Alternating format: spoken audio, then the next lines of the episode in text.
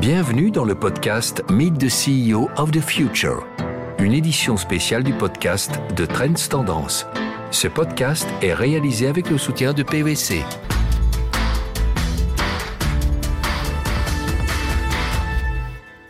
Bienvenue dans ce nouveau podcast Trends Tendance. Je m'appelle Valérie Tess et dans cette série de podcasts Meet the New CEO, je pars à la rencontre des CEO de demain.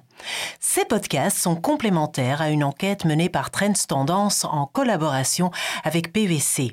Tout au long des épisodes, j'ai l'honneur de discuter avec des CEO visionnaires qui nous partageront leur expérience, leur vision et qui pourraient servir de modèle pour ce CEO du futur.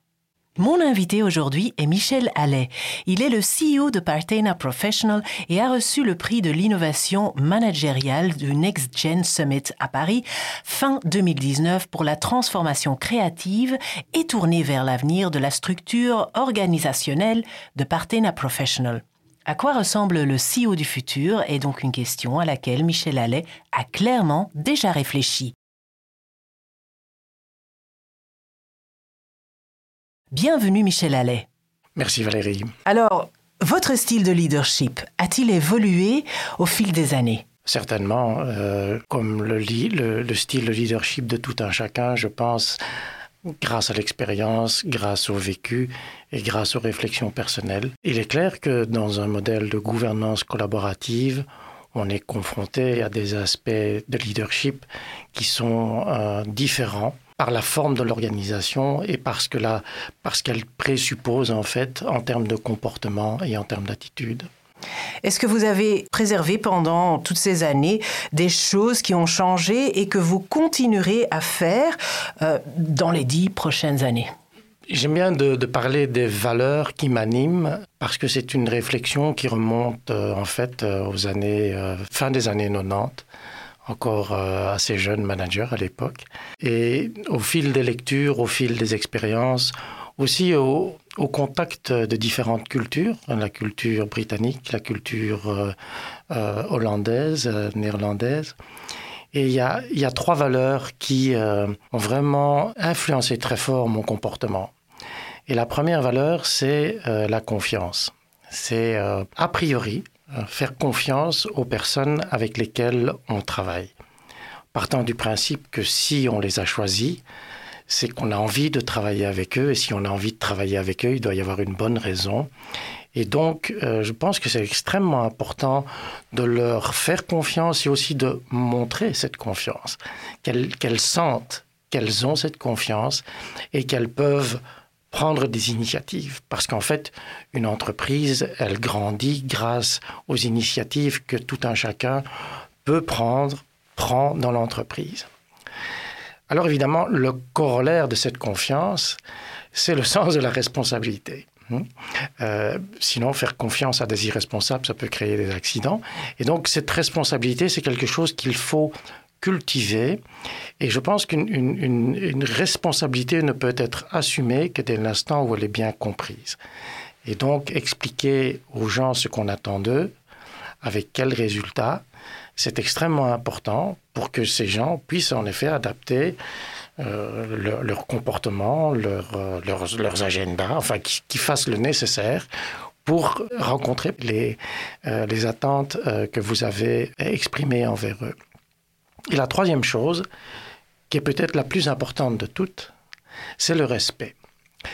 Dans une acception bien particulière, le respect des personnes, c'est pour moi maintenir la confiance au travers euh, des expériences qui se soldent par un échec. Le, le, propre de toute personne qui lance des initiatives, qui entreprend, c'est en fait euh, de, de, se tromper, de faire des erreurs. Et j'adore la citation de Oscar Wilde qui dit que l'expérience est la somme de mes erreurs. J'y crois euh, très fort. Et donc, ce respect, c'est-à-dire euh, faire confiance au-delà de l'erreur, pour autant évidemment que la personne apprenne de ses erreurs et qu'elle grandisse. Si quelqu'un fait dans son job tous les jours la même erreur, oui, on doit probablement avoir une autre conversation, mais partant du principe que, que tout le monde euh, veut bien faire, souhaite bien faire, et que la personne avec laquelle on travaille assume sa responsabilité, lui maintenir sa confiance dans l'erreur euh, et l'aider à apprendre de ses erreurs et l'aider à remonter à cheval, entre guillemets, pour recommencer euh, une nouvelle expérience. Je pense que c'est vraiment crucial. Et ça, ce sont euh, trois valeurs qui, qui m'accompagnent depuis, depuis très longtemps et je peux recommander une lecture par rapport à cela. C'est Valeurs et modernité dans l'imperfite. c'est en fait les notes, de ce sont les notes d'un colloque qui s'est tenu euh, au milieu des années 90, si je me souviens bien, en 1994, euh, et qui rassemblait des économistes, euh, des philosophes, des sociologues, et, et, qui ont réfléchi justement à quelles sont les valeurs dans les différentes sociétés qui créent de la valeur, mais de la valeur au sens noble du terme, pas seulement de la valeur économique, mais du bien-être, du bonheur, de la culture, etc., etc. Et ce sont trois valeurs qui ressortent très très très fort dans les pays qui, justement performent bien en termes de valeurs pour leur population. Ce sont trois valeurs qui sont vraiment très tangibles dans euh, ces, sociétés-là. Donc euh, voilà, c'est quelque chose que, moi-même j'ai essayé d'appliquer euh, de manière systématique. Alors par rapport à l'évolution dans une, gouvernance collaborative,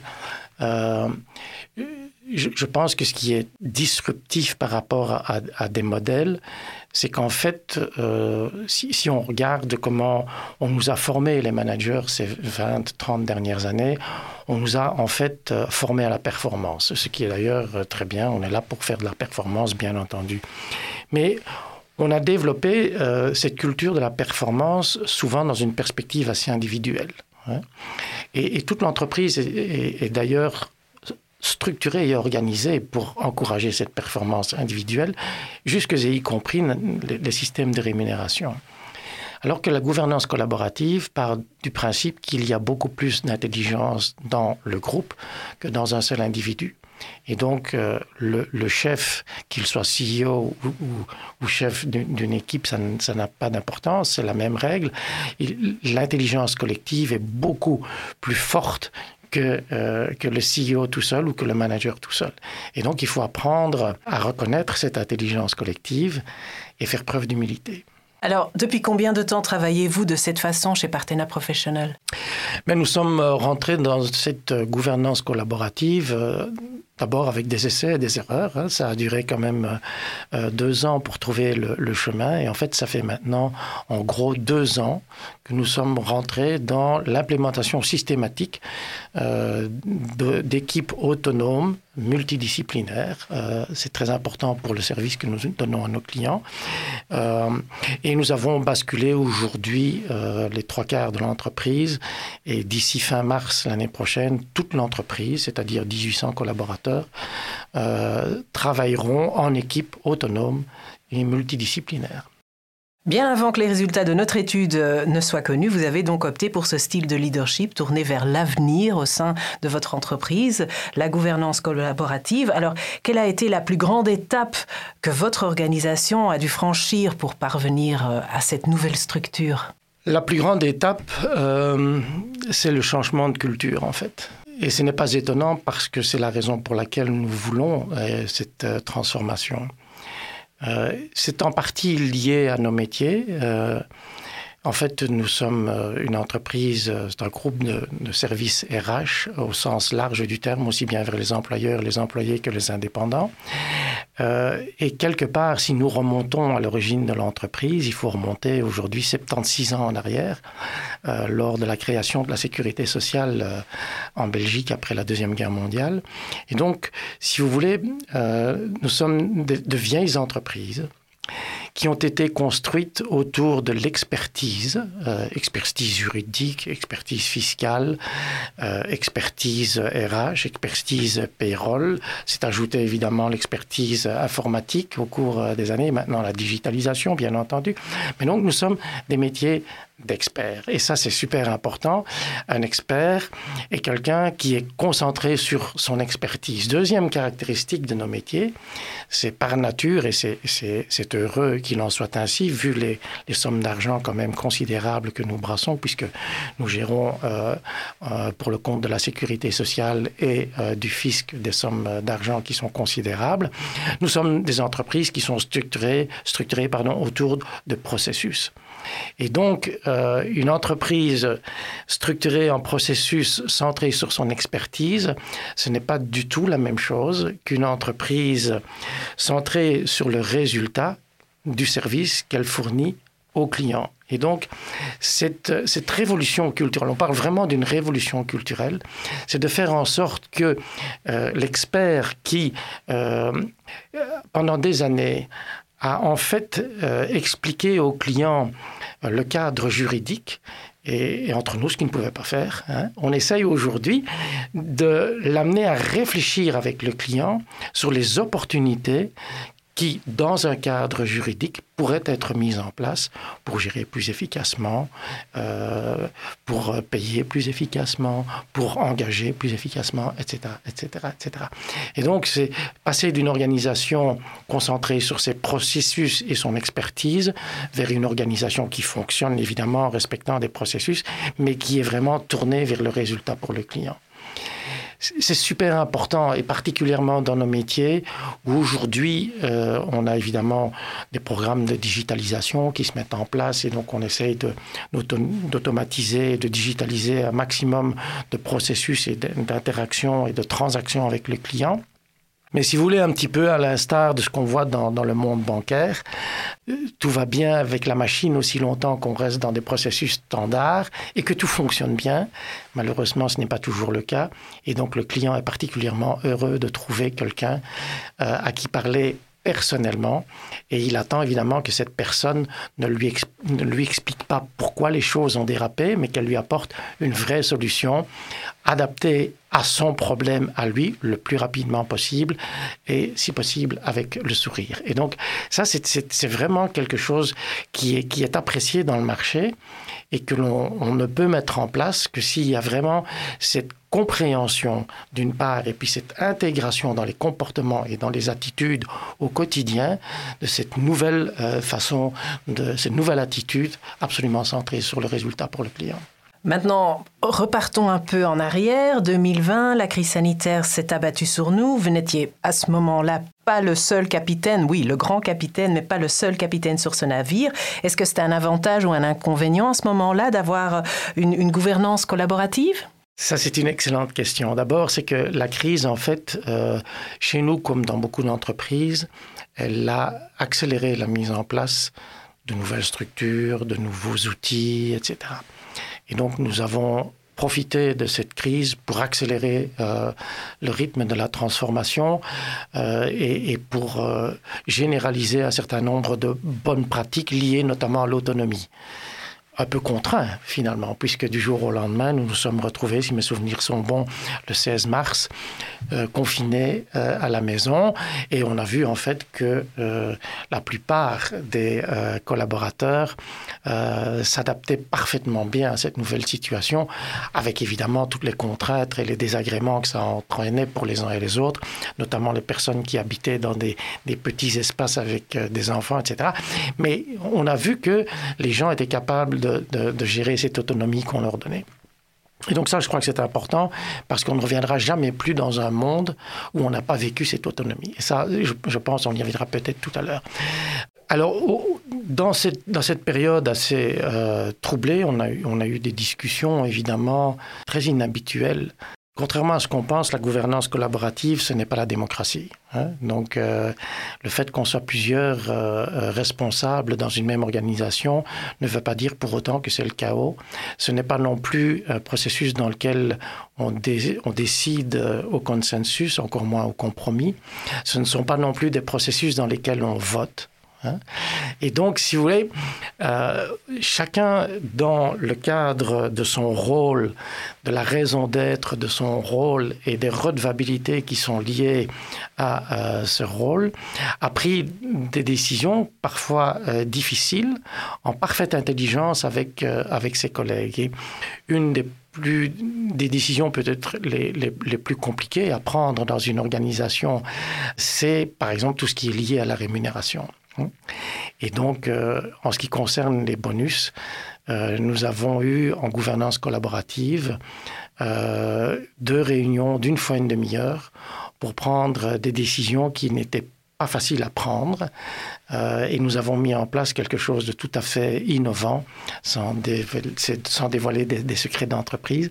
Nous avons mis quelque chose de tout à fait innovant, euh, de particulièrement juste, et qui a été euh, très fort apprécié par l'ensemble du personnel. Et, cela a pu se faire en, en deux fois une demi-heure. Et je pense que ça, c'était un, un exemple qui nous a tous confirmé dans le fait que euh, nous étions vraiment euh, sur la bonne voie, sur la bonne voie que nous avions fait les bons choix d'organisation euh, dans cette gouvernance collaborative, faisant appel justement à cette intelligence collective. Partner Professional est une organisation très décentralisée, hein, avec une trentaine de bureaux régionaux. Le télétravail ne va plus disparaître. Comment faites-vous pour que tout le monde se sente encore toujours connecté avec ses valeurs générales et la stratégie? Alors là, il y, a, plusieurs choses à dire euh, sur le télétravail. Euh, ce fut très intéressant. Il y avait chez nous une espèce de conviction dans le chef de, certaines personnes que nos métiers ne pouvaient pas se pratiquer à distance. Et là, évidemment, euh, nous avons eu, on, avait quand même un peu vu, venir ce confinement, à l'instar de ce qui se passait ailleurs dans le monde. Et donc, en, une semaine, finalement, on a mis l'entreprise au carré et le jour où on est passé en confinement, euh, je crois qu'il restait sur euh, les 1800 personnes, il restait peut-être une centaine de personnes qui n'avaient pas encore l'équipement euh, disponible ou, ou, réglé pour pouvoir travailler. Mais donc, ça a été très rapide. Et donc, on, a vu que ça pouvait fonctionner. Alors, euh, le télétravail, je pense qu'il a aussi évolué tout au long de, la pandémie. Les gens se sont familiarisés avec des nouveaux outils. Les outils ont progressé ils se sont tous améliorés.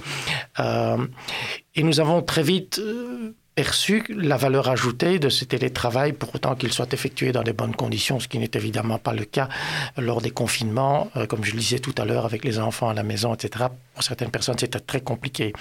Mais dans une situation normale, on a vu que bien organisé, le télétravail pouvait apporter beaucoup de valeur. Et donc, on a très rapidement décidé, en parfait accord avec euh, les partenaires sociaux, d'instaurer dès la fin du télétravail occasionnel un télétravail structurel. Et nous avons opté chez Partena pour une proportion de 60% à domicile et 40% euh, au bureau sur base mensuelle et évidemment sur choix personnel. Donc personne n'est obligé de euh, rester à la maison. Tout le monde est évidemment le bienvenu euh, au bureau. Et donc, cette façon de travailler, oui, elle a, elle a, évidemment changé très fort les comportements. Alors, ce qu'on voit maintenant, aujourd'hui, on est, on est sorti euh, du confinement, on n'est pas encore sorti tout à fait de la pandémie malheureusement, mais les, gens recommencent à vivre normalement. Et le, grand défi, ça va être justement de ramener les personnes au bureau. Pourquoi? Parce que euh, il y a tout un tas d'habitudes qui se sont prises et qui, à première vue et à court terme, peut-être même à moyen terme, semblent extrêmement confortables et efficaces pour travailler. Et c'est exact, évidemment, que entre une demi-heure et une heure euh, de, trafic le matin et la même chose le soir, ça nous fait une à deux heures de, déplacement par jour. Je pense que c'est ce que vivent beaucoup de personnes en Belgique. C'est du temps que l'on a à soi. Alors certaines personnes le consacrent en partie à travailler, euh, d'autres l'utilisent euh, à des fins privées, personnelles. Et donc il y a certaines confort de vie qui s'est installé, qui est apprécié à juste titre. Le souci, c'est euh, la connexion et le lien avec les collègues. Il y a deux aspects, je pense. Il y a d'abord un aspect euh, d'efficacité et euh, de courbe d'apprentissage. Euh, lorsque les gens se trouvent réunis ensemble sur le même lieu de travail, ils ont la possibilité d'échanger leurs expériences, d'échanger des tuyaux, des bonnes pratiques, parfois pour des choses très banales, mais qui font justement que le quotidien est plus facile quand on est ensemble avec des collègues. Et puis, il y a cet esprit d'équipe où pour certaines activités, je pense par exemple à des brainstorming. Certes, on peut utiliser les whiteboards dans Zoom ou dans Teams, mais c'est quand même nettement plus dynamique quand on se retrouve euh, ensemble autour euh, d'une table euh, de manière agréable, dans un endroit décontracté, et qu'on peut oui, capitaliser sur les apports des uns et des autres en live, en direct, avec l'interaction éventuellement des post-it ou quoi que ce soit. Mais c'est évidemment beaucoup plus dynamique. Euh, sans parler évidemment des moments euh, sociaux qui s'invitent au cours de la journée, la tasse de café dont tout le monde parle, le repas euh, de midi, le pot qu'on va prendre le soir avec les collègues. Il y a tout cet aspect de vie sociale qui est éminemment important, euh, pas seulement pour les aspects agréables, mais, mais aussi pour ce, cette identification au groupe, cette identification à l'entreprise et euh, finalement aussi cette efficacité dans la qualité du service que l'on offre à nos clients. Alors ce que nous mettons en place pour le moment chez Partena de manière concrète, c'est nous invitons toutes les équipes à se retrouver au moins une fois par mois euh, deux jours euh, au bureau, tous ensemble. Tous les membres de l'équipe, tous ensemble au bureau. Et évidemment, de prévoir des activités qui sont adaptées à cette présence au bureau et non pas comme on l'a vu pendant le premier déconfinement, des gens qui revenaient au bureau, qui ouvraient leur PC et qui rentraient directement pour 8 heures en réunion Teams. Ce n'est pas, l'objectif. L'objectif, c'est de venir au bureau pour justement pouvoir profiter euh, de ce temps que l'on va passer ensemble pour faire des choses qui ont du sens euh, ensemble. Euh, voilà. Après, évidemment, ça, nécessite euh, des aménagements de, locaux. Il faut, on aura définitivement beaucoup moins d'espace de, travail individuel parce que statistiquement, entre 40 et 60% des gens vont rester à la maison. Donc, euh, on a en gros la moitié de mètres carrés en trop, mais en même temps, on va récupérer une partie de ces mètres carrés pour créer des espaces de, réunion, des espaces d'échange, peut-être aussi des, espaces de loisirs et de, détente, pour rendre la vie au bureau euh, attractive et motiver euh, les collègues à revenir voir leurs collègues euh, au bureau. Passons maintenant sur l'étude et les résultats. Alors, est-ce que vous intégrez la question climatique dans votre gestion quotidienne? Oui, nous l'intégrons. Euh, et nous souhaitons même aller un pas plus loin et euh, c'est l'offrir, offrir une certaine expertise euh, à nos clients, notamment les petits clients. Nous avons un paquet de services pour euh, les starters et, et, les toutes petites structures et mettre à leur disposition des expériences et, et, de l'expertise dans la gestion de la durabilité en fait. Alors la durabilité, on peut la voir évidemment sous plusieurs aspects. Il y a l'aspect environnemental et pour nous, euh, évidemment, la digitalisation est une opportunité de consommer beaucoup moins de papier, ça c'est clair. Hein. on est des métiers qui traditionnellement euh, consommaient des quantités gigantesques de papier. Ça, ça a pratiquement disparu. Euh, certains clients, d'ailleurs, le réclament encore, le papier. C'était donc on a encore un travail de, de conviction à faire. Mais pas seulement, la digitalisation est aussi extrêmement énergivore. Et donc, nous voulons vraiment discuter avec, euh, avec nos partenaires informatiques sur euh, la façon dont ils s'approvisionnent euh, en énergie pour avoir quelque chose qui soit cohérent. Puis la, la durabilité, pardon, c'est aussi évidemment l'aspect économique.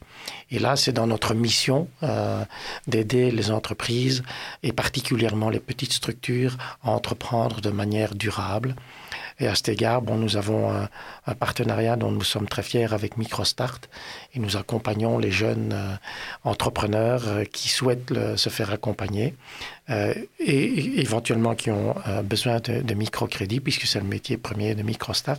Et nous les accompagnons en essayant de les aider à réussir. Et les chiffres montrent que euh, ça fonctionne bien. En fait, euh, sur 10 indépendants qui se lancent aujourd'hui, il y en aura euh, trois qui auront réussi dans trois ans. Les autres auront arrêté leur activité pour différentes raisons. on voit qu'avec MicroStart, on est juste dans la proportion inverse. Et donc, ça fonctionne bien. Est-ce que vous avez encore des étapes à franchir qui concernent la technologie ou la numérisation dans les 10 ans qui vont venir?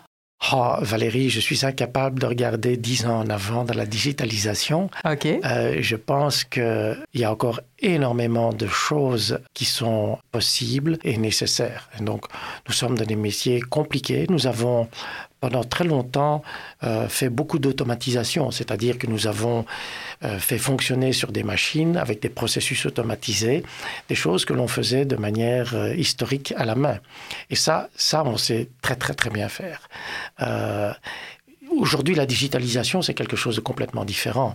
C'est se placer dans la position du client et essayer de se figurer comment lui souhaiterait pouvoir effectuer ces transactions dans le cadre de sa relation avec Partenaire Professional.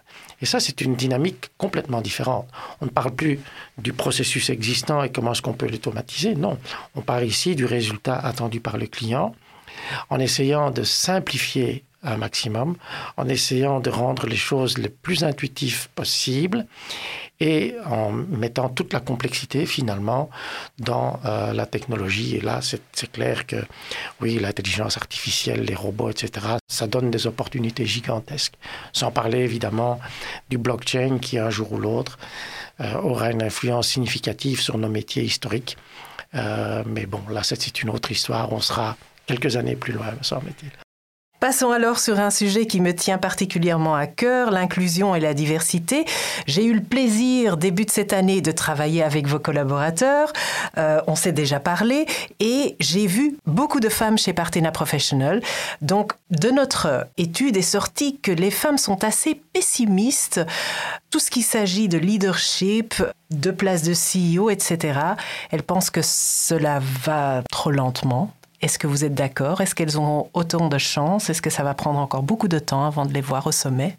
Je ne le pense pas, mais la réalité actuelle leur donne évidemment raison. C'est que on voit qu'en effet, il y a beaucoup de femmes chez Partena, mais je dois bien avouer que plus on monte dans, dans, les rôles à, responsabilité, plus la proportion de, collaborateurs masculins augmente. Mais moi, je suis au contraire assez optimiste pour les femmes, notamment ces valeurs euh, d'humilité, ces valeurs de bienveillance, d'écoute. Euh, elles ont malheureusement la réputation d'être plutôt des valeurs féminines. Or, ce sont vraiment des valeurs qui sont essentielles dans la gestion d'une entreprise euh, aujourd'hui et encore plus demain. L'intelligence collective, euh, c'est quelque chose qui est absolument essentiel et je suis euh, certain que les femmes ont là-bas vraiment une chance à tenter. Alors, quelles sont les qualités de leadership auxquelles vous souhaiteriez encore accorder plus d'attention euh, dans votre entreprise au cours des dix prochaines années? Je sais que vous n'aimez pas regarder euh, vers l'avant trop long. pas dix ans, mais bon, il faut quand même parler du futur. On, parle souvent des, caractéristiques inspirants, participatifs, axés sur les personnes, le coaching. Je crois que pour Partena Professional, vous êtes déjà loin dans ce processus. Euh, est-ce qu'il y a encore des, petits points d'attention? Oui, le leadership inspirant, c'est quelque chose qui nous euh, préoccupe beaucoup. Euh, alors, essayons de définir le leadership. de manière très simple, nous disons chez Partenal, le leader, c'est celui qui est suivi. Inspirant, ah, il y a évidemment des, comment dire, des, caractéristiques, euh, des traits de personnalité, des facilités de prise de parole, d'argumentation. Euh, voilà, il y, a, le charisme naturel qui peut évidemment aider à être euh, inspirant, mais le fond de l'inspiration ne vient pas du charisme. Le fond de l'inspiration vient, me semble-t-il, de l'authenticité.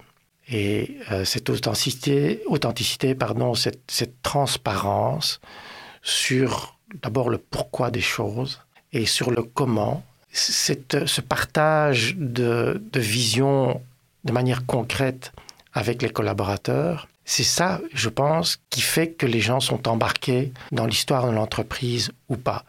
Il faut qu'ils voient d'abord la valeur de la mission de l'entreprise, mais aussi qu'ils aient la capacité de faire le lien entre la valeur de la mission et leur mission au quotidien, leur rôle au quotidien, leur valeur ajoutée au quotidien.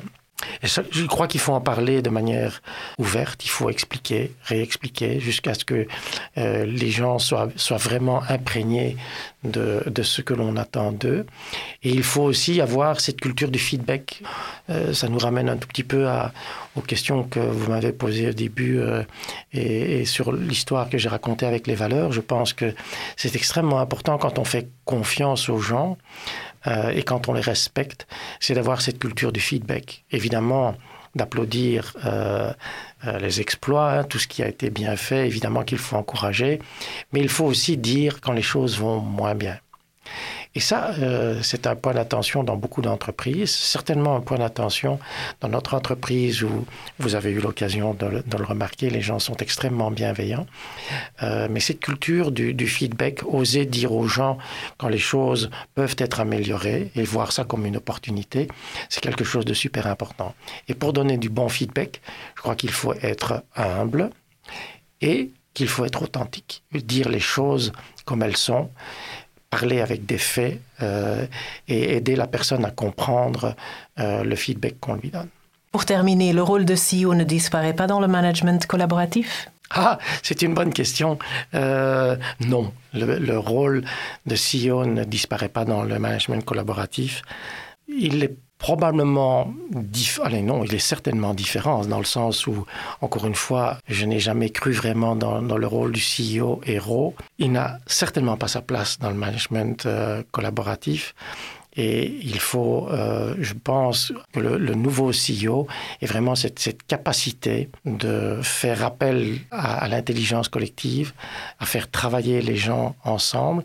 Et le, le rôle du, du CEO c'est en fait de, de s'assurer que tout un chacun dans l'entreprise, et a commencé évidemment par ses collaborateurs directs, comprennent bien le pourquoi. Et donc ça nous ramène toujours à la mission de l'entreprise, mais aussi au pourquoi de manière très concrète, comme je le disais tout à l'heure, le pourquoi on fait les choses.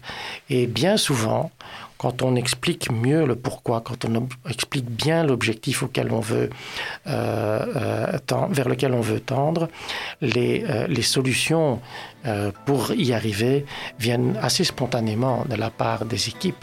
Et donc euh, c'est ça le job du nouveau CIO, c'est de faire en sorte que tout le monde comprenne pourquoi on fait les choses et tout le monde travaille à atteindre le même objectif. Michel Allais, merci d'avoir partagé ce moment avec nous. Merci Valérie. Vous avez écouté le podcast Meet the CEO of the Future, une édition spéciale du podcast de Trends Tendance. Ce podcast est réalisé avec le soutien de PVC.